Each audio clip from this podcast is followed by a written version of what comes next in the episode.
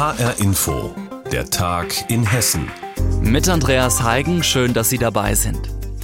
Man könnte von einem der Höhepunkte des Jahres im Plenarsaal sprechen. Der Hessische Landtag debattierte am Mittwoch über den Haushalt. Eine Generaldebatte in einer Zeit, in der Hessen viele Schulden machen muss. Dabei ist die Opposition die Landesregierung hart angegangen. Schwarz-Grün sei ideenlos, führungsschwach und arrogant.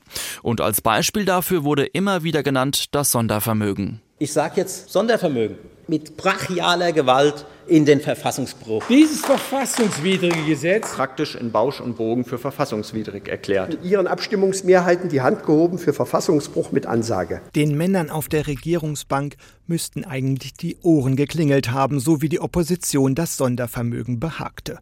Keine zehn Minuten Generaldebatte, schon kam das Thema auf, laut, emotional und hitzig. Schwarz-Grün habe doch gleich vor mehreren Gerichten Schiffbruch erlitten.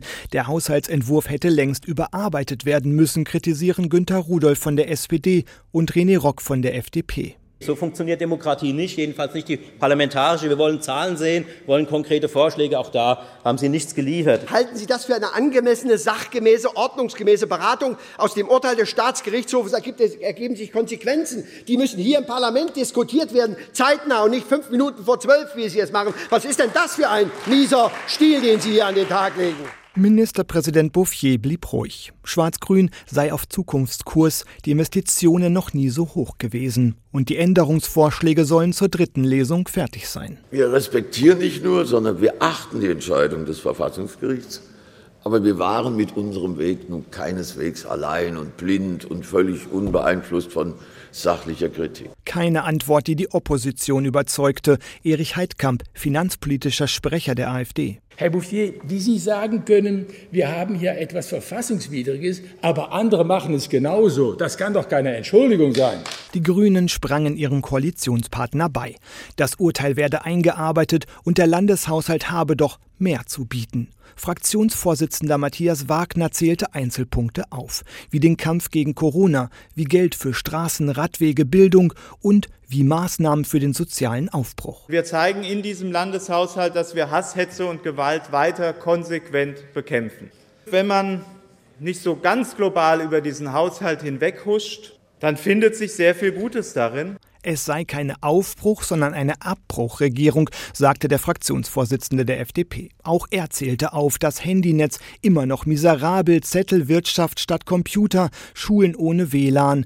Der Corona-Realitätscheck habe gnadenlos die Schwächen der Landesregierung aufgezeigt. In die gleiche Kerbe haute Jan Schalauske von der Linken. Marode Schulen, überfüllte Klassen, überlastete Lehrerinnen und Lehrer. Der Mangel hat sich in Zeiten der Pandemie noch mal schmerzhafter gezeigt. Die Generaldebatte eine Generalabrechnung der Opposition und eine Geschichte mit Fortsetzung. Erst bei der nächsten Lesung steht die abschließende Version des Haushalts fest und das gibt sicher neuen Stoff für Kritik und Diskussionen.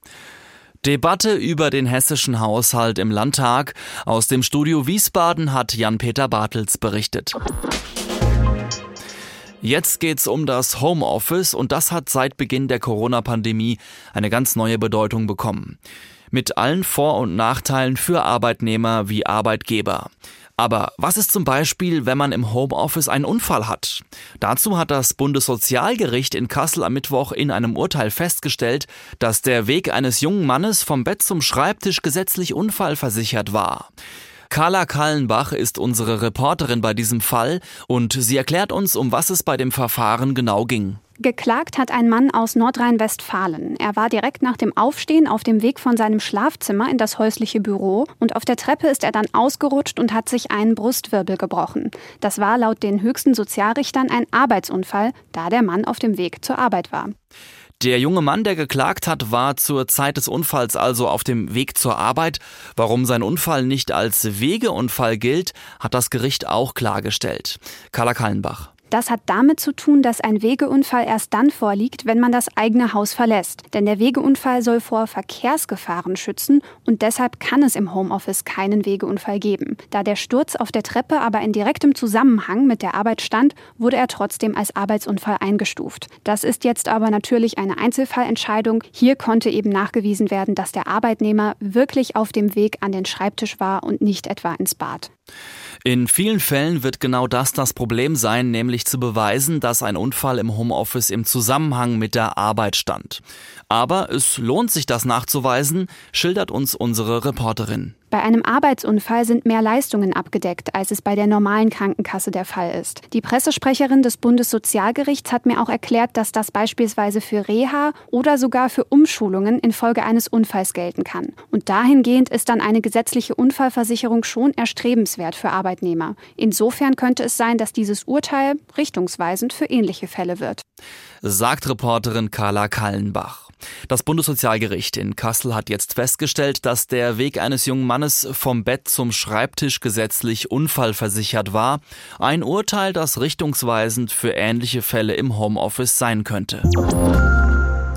Ein lauter Knall in der Nacht auf Mittwoch, dann ging alles ganz schnell.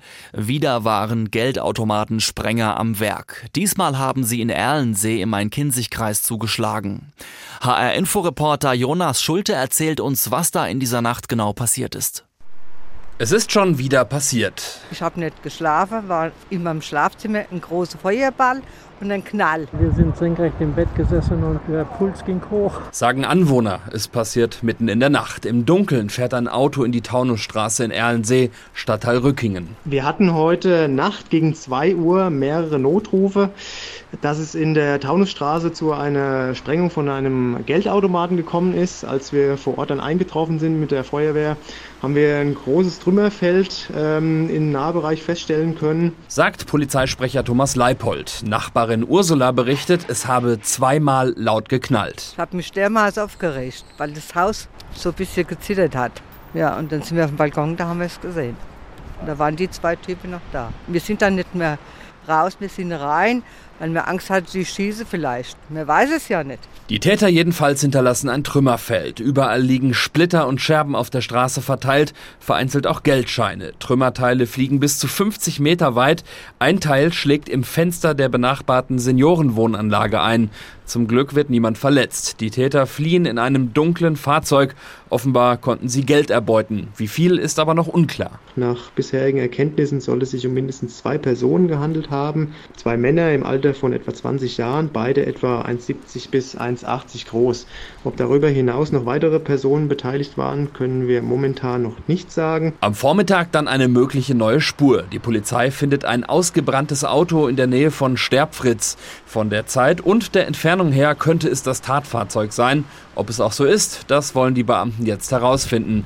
Insgesamt gilt aber leider, Ermittlungserfolge in Sachen Geldautomatensprengungen sind eher selten. Fast einmal pro Woche sprengen die Räuber Geldautomaten in Hessen in die Luft, sagt die Statistik. Nur selten gelingt es den Ermittlern, die Täter zu fassen. Die sind sehr gut organisiert und ähm, die überlegen sich auch sehr genau, wie sie agieren, um halt nicht in die Fänge der Polizei zu geraten. Sagt Polizeisprecher Thomas Leipold. Ganze Trainingscamps gibt es, in denen die Kriminellen die Sprengungen üben, jeden Handgriff proben, die Abläufe einstudieren. Sie brauchen oft nur drei Minuten, bis sie ihre Tat vollständig durchgezogen haben.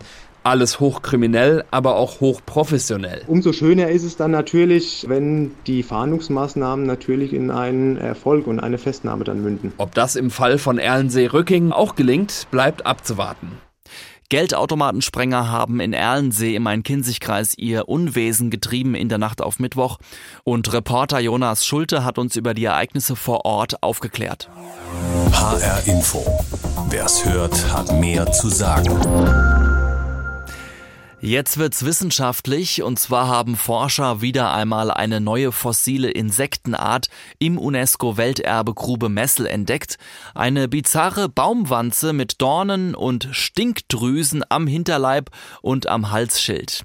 Die knapp ein Zentimeter große versteinerte Wanze wurde zwar schon im Jahr 1986 aus dem Messler Ölschiefer ausgegraben, aber erst jetzt von Forschern des Frankfurter Senckenberg Instituts mit modernster Technik noch einmal genauer unter die Lupe genommen. HR-Reporter Raphael Stübig, was hat man denn da jetzt genau herausgefunden? Die Forscher gehen davon aus, dass diese Dornfortsätze einerseits gut für die Tarnung waren, weil sie den Körperumriss der Baumwanze auflösen und die Dornen zusammen mit den Stinkdrüsen vor allem wohl auch ein guter Schutz vor Fressfeinden wie Vögeln und Reptilien waren. Was aber besonders interessant ist, im US-Bundesstaat Colorado ist 2007 ein ganz ähnliches Exemplar entdeckt worden, was die Forscher zu dem Schluss kommen lässt, dass diese Baumwanze in der Urzeit wohl über die ganze Nordhalbkugel verbreitet war. Heutzutage leben ähnlich aussehende Wanzen nur noch in Madagaskar und in Südamerika. Reporter Raphael Stübig über eine neue fossile Insektenart, Baumwanzen. Forscher haben sie im UNESCO-Welterbegrube Messel entdeckt.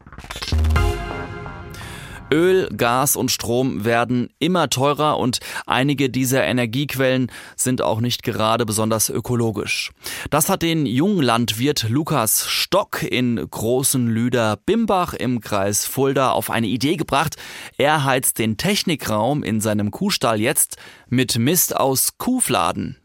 Und Reporterin Petra Klostermann hat sich den Kuhstall angesehen und dabei warme Füße bekommen. In dem offenen Kuhstall stehen rund 60 Limousinenrinder mit ihren Kälbern. Der 26-jährige Landwirt Lukas Stock hat die Kuhfladenheizung mit zwei Kumpels geplant. Das sind alles beide Heizungsbauer und haben uns mal zusammen in der Küche gesetzt und auf eine Flasche Bier haben wir das mal auf ein Blatt Papier gezeichnet, wie wir uns das so vorgestellt haben. Ja, und 2019 haben wir den Stall gebaut. Dann haben wir das vom Papier in die Realität umgesetzt. Die Kühe brauchen keine Heizung, wohl aber die Bauernfamilie, sagt seine Schwester Anne Reit. Wenn eine Kuh kalbt und es dauert mal wieder länger oder wenn hier im Stall irgendwie gemistet werden muss oder ja, irgendwelche Arbeiten anstehen und es ist draußen kalt, ist es doch schön, wenn man sich auch mal ein geheiztes Räumchen setzen kann und vielleicht abends auch mal ein Feierabendbier trinken kann. Vater Martin Stock erklärt, wie die Heizung funktioniert. Der Mist wird jeden Tag ein bisschen nach vorne geschoben. Vorne läuft der Schieber, der nimmt den Mist hinten raus in einen Container alle Stunde und wenn der Container voll ist, kommt der Mist in eine Biogasanlage rein und wird dort noch verwertet. Aber wo der Mist läuft oder steht,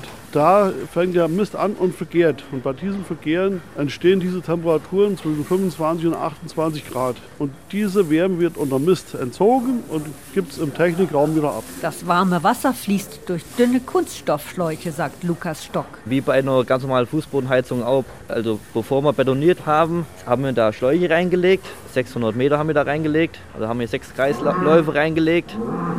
Und dann haben die Firma hat drüber betoniert und dann haben wir Wasser draufgelassen auf die Leitungen und dann haben wir die Pumpe angestellt und dann kam erst mal kein warmes Wasser. Martin Stock. Die Kühe waren die ersten acht Tage drin, sind wir jeden Tag hin und haben auf die Thermometer geguckt und es kam keine Wärme an. Und dann haben wir die ersten vier Wochen haben wir es abgeschrieben, das Projekt. Haben wir gedacht, das funktioniert nicht. Auf einmal ging das innerhalb von zwei, drei Tagen los. Erstmal musste der Beton diese 20 cm durchwärmen bis der überhaupt Wärme abgeben konnte.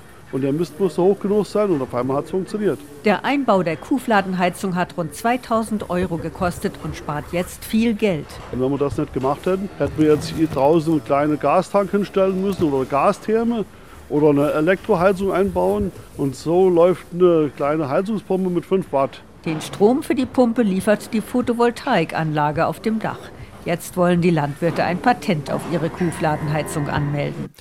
Eine Kuhfladenheizung im Kreis Fulda bei einem jungen Landwirt. Petra Klostermann hat uns diese osthessische Erfindung vorgestellt. Und das war der Tag in Hessen auch schon wieder mit Andreas Heigen. Und die Sendung gibt's übrigens auch als Podcast in der ARD Audiothek.